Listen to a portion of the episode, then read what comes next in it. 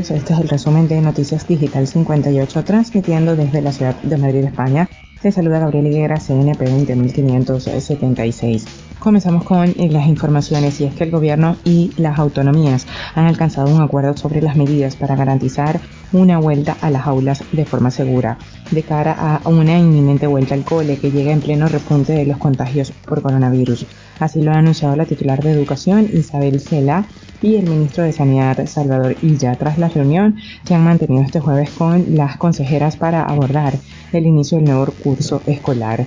Illa ha explicado que se considerará que existe un brote en un centro escolar cuando hayan tres casos de COVID-19 y ha detallado que si se detecta un contagio en un grupo de convivencia estable, todo el grupo quedará en cuarentena, mientras que si esto mismo ocurre en una clase normal, solo quedarán aislados los contactos estrechos del alumno infectado. A preguntas de la prensa, el titular de Sanidad ha precisado que si hay brotes en varias aulas sin vínculo epidemiológico constatado entre sí, se procederá de la misma forma, mientras que si se constata un vínculo entre los brotes, se tiene que estudiar caso a caso y tomar decisiones como pueden ser cerrar un aula o suspender una línea educativa. Sanidad también notifica más de 3.700 contagios en apenas un día y alerta de que Madrid sigue en fase ascendente.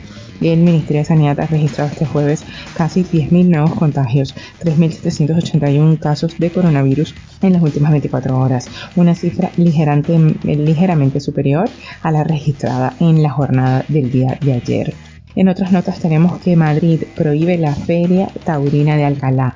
La Comunidad de Madrid ha suspendido la autorización para celebrar la fiesta taurina programada para este fin de semana en el municipio de Alcalá de Henares, a la que estaba prevista la asistencia de hasta 4.000 personas. La decisión se ha adoptado por prudencia ante la evolución epidemiológica en la zona de los casos de COVID-19 con una tendencia creciente, informó Marta Belver. A través de un comunicado, el gobierno regional ha explicado que eventos de esta naturaleza generan aglomeraciones en torno al lugar de celebración. Asimismo, ha pedido disculpas a los promotores del evento y ha manifestado su deseo de que en un plazo lo más corto posible se puedan celebrar festejos de estas características en condiciones de total seguridad. Y ya para finalizar, tenemos que Barcelona aprueba retirar la medalla de oro al rey Juan Carlos I y reprobar al gobierno central.